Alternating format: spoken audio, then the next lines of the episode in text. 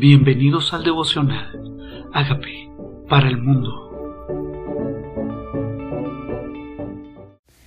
Primera de Reyes, capítulo 4.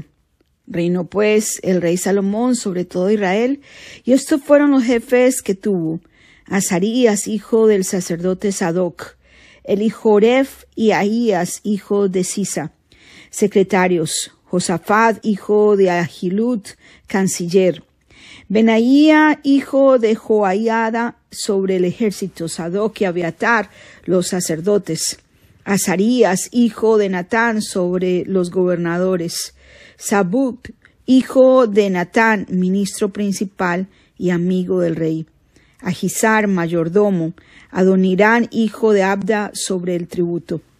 Tenía Salomón doce gobernadores sobre todo Israel, los cuales mantenían al rey y a su casa. Cada uno de ellos está obligado a abastecerlo por un mes en el año.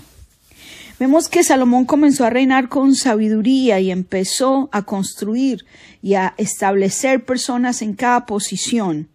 Ahora nombra gobernadores que cada uno de ellos, doce gobernadores, le correspondía sostener al rey y a su casa. Un mes por gobernador. Tenía doce gobernadores. Ellos estaban obligados a abastecerlo cada, cada uno un mes en el año. Y estos son los nombres de ellos. El hijo de Ur en el monte Efraín, el hijo de Decar en Mascás, Salvín en Bet Semes, Elón y Bet Harán, el hijo de Gesed en, en Aurubot. Este tenía también a Soco y toda la tierra de Jefer, el hijo de Abinadad en todos los, en todos los territorios de Dor. Este tenía por mujer a Tafad, hija de Salomón. Baana, hijo de Ahilut en Taanak y Megido, en todo Bekshean, que está cerca de Zaretán, más abajo de Jezreel, desde Betseán hasta Belmejola y hasta el otro lado de Sekmeán el hijo de Geber en Ramod en Galad tenía también las ciudades de Jair, hijo de Manasés, las cuales estaban en Galad. Tenía también la provincia de Argob, que estaba en Basab, setenta grandes ciudades con muro y cerraduras de bronce. Ajinarar, hijo de Ido en Maharaín, Animas, Neftalí, este tomó también por mujer a Basemat, hija de Salomón. Baana, hijo de Husai, en Aser y en Alot, Josafat, hijo de Perú, en Isaacar, Simeí, hijo de Ela, en Benjamín, Heber, hijo de Uri, en la tierra de Galad, en la tierra de Seón, rey de los amorreos, y de Oc, rey de Basán. Este era el único gobernador en aquella tierra. Judá e Israel eran muchos, como la arena que está junto al mar, en multitud comiendo, bebiendo y alegrándose. Como vemos, está establecido un reino dirigido con sabiduría, con las personas encargadas en cada posición, y el pueblo tenía la capacidad de disfrutar, de alegrarse. Había un buen gobierno. Eran multitudes, comían y bebían y se alegraban. Y Salomón señoreaba sobre los dos reinos, desde el Éufrates hasta la tierra de los filisteos, el límite con Egipto, y traían presentes y sirvieron a Salomón todos los días que vivió. Aquí estamos viendo que tanto Israel como Judá ya pertenecían a una sola nación. No había más división, había paz por todas partes. Estaba establecido un reino próspero. Y la provisión de Salomón para cada uno era de treinta coros de flor de harina para cada día flor de harina, setecientos coros de harina, diez bueyes gordos, veinte bueyes de, de pasto, cien ovejas, sin los ciervos, gacelas, corzos, aves gordas. Porque él señoreaba en toda la región del oeste del Éufrates, desde Tifsa hasta Gaza, sobre todos los reyes del oeste del Éufrates, y tuvo paz por todos lados alrededor. Qué bueno es saber que teniendo paz por todos lados podemos gobernar. Tal vez hay áreas de nuestra vida que necesitan paz. Tal vez hay espacios en nuestro territorio, en nuestro sitio de influencia, en las siete áreas de nuestra vida que necesitan, necesitan orden para tener paz por todas partes alrededor, para que nuestra capacidad se concentre en salir hacia adelante y no estar solucionando y apagando fuegos o luchando contra enemigos. ¿Cuáles enemigos aún hay en tu vida? ¿Cuáles son los hábitos, actitudes, miedos, comportamientos, pecados que necesitas controlar?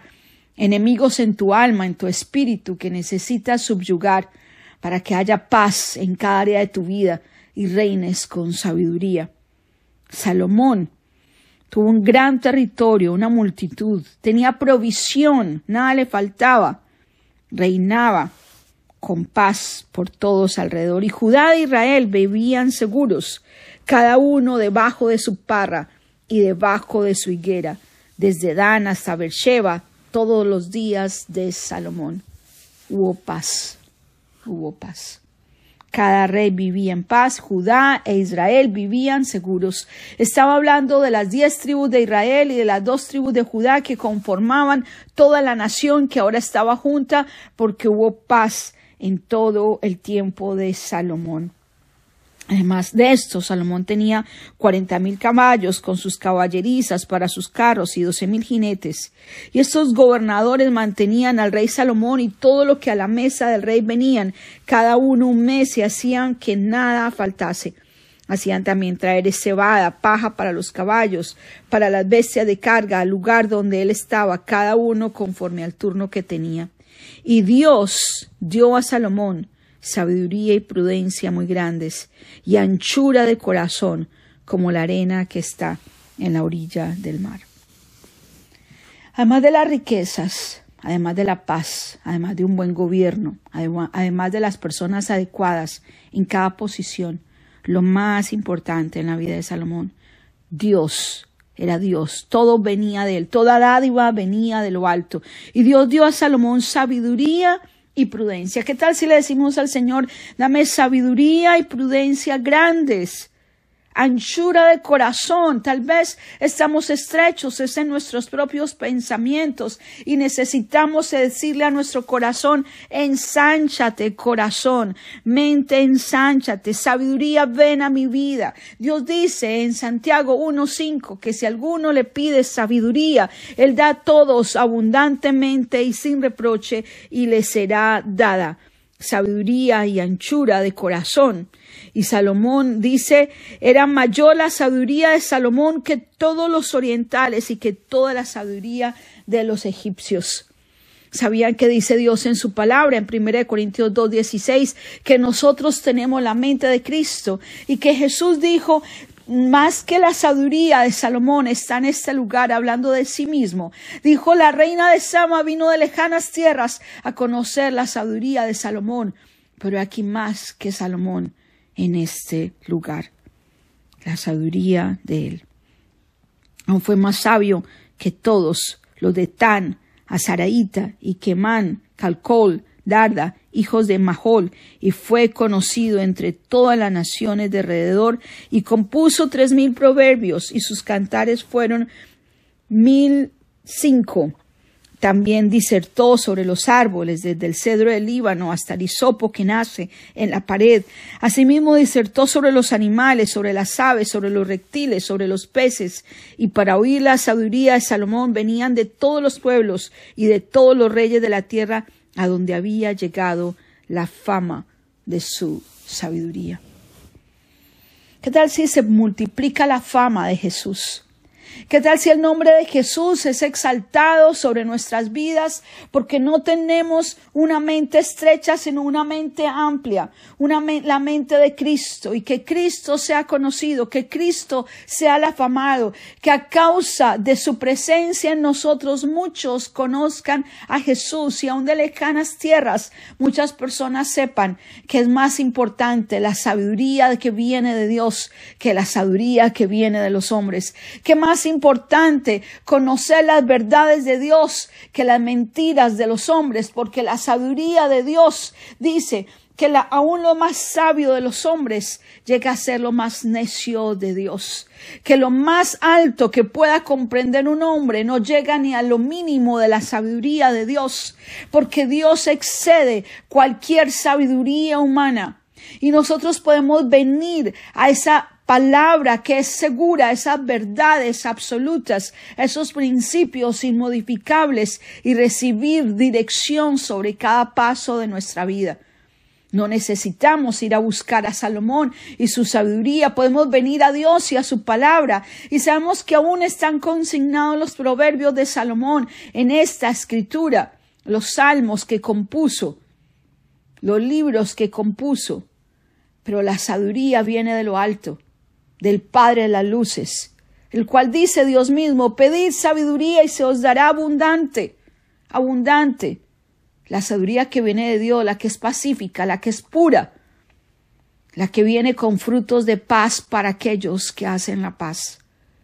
¿Qué tal si le decimos, Señor, tal vez mi corazón está estrecho, ensánchalo, tal vez mi mente se ha enfocado en pensamientos irracionales de hombres, en pensamientos y filosofías y huecas sutilezas que me llevan a alejarme de la verdad, o renuncio a cualquier pensamiento que no venga de ti y recibo tu sabiduría, tu mente, tu revelación, para andar en tus caminos y que las personas cuando necesiten de tu sabiduría sea la sabiduría de Dios la que salga por nuestra boca, tu mente, tus pensamientos. Hoy nos rendimos a ti para que muchos conozcan de ti y muchos vengan a nosotros no a causa de nosotros, sino a causa de tu presencia en nuestras vidas. Y que ese consejo que el mundo anda buscando, podemos ofrecérselo en las verdades que están escritas en tu palabra. Jesús, tú eres la verdad. Tú eres la verdad misma. Tú eres la verdad misma. Permite que el mundo entero conozca la verdad para que sea libre. Hoy te entregamos nuestra alma, nuestro espíritu, nuestro cuerpo, para que nuestros sentidos sean alumbrados, para que la revelación llegue a nuestras vidas. Quita todo espíritu de estupor, para que sea revelado la plenitud de Jesucristo.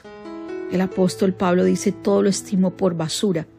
Todo conocimiento que tenía el apóstol Pablo en Filipenses 3 lo dice, lo estimo por basura, por la excelencia de conocer a Jesucristo.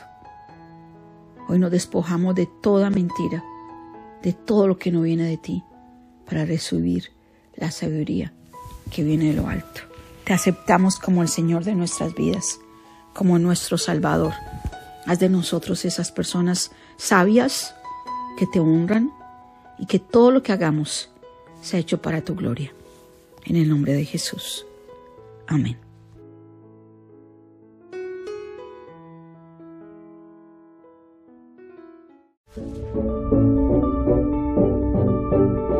Amigos, queremos que usted sea parte de esta obra que estamos haciendo a través de Agape para el mundo y que este mensaje de Jesús llegue hasta la última de la tierra. Si quieres donar en nuestra página web puedes hacerlo en agapeparalmundo.org o también a través de Cele en agapeoficial.gmail.com. Dios bendiga tu generosidad.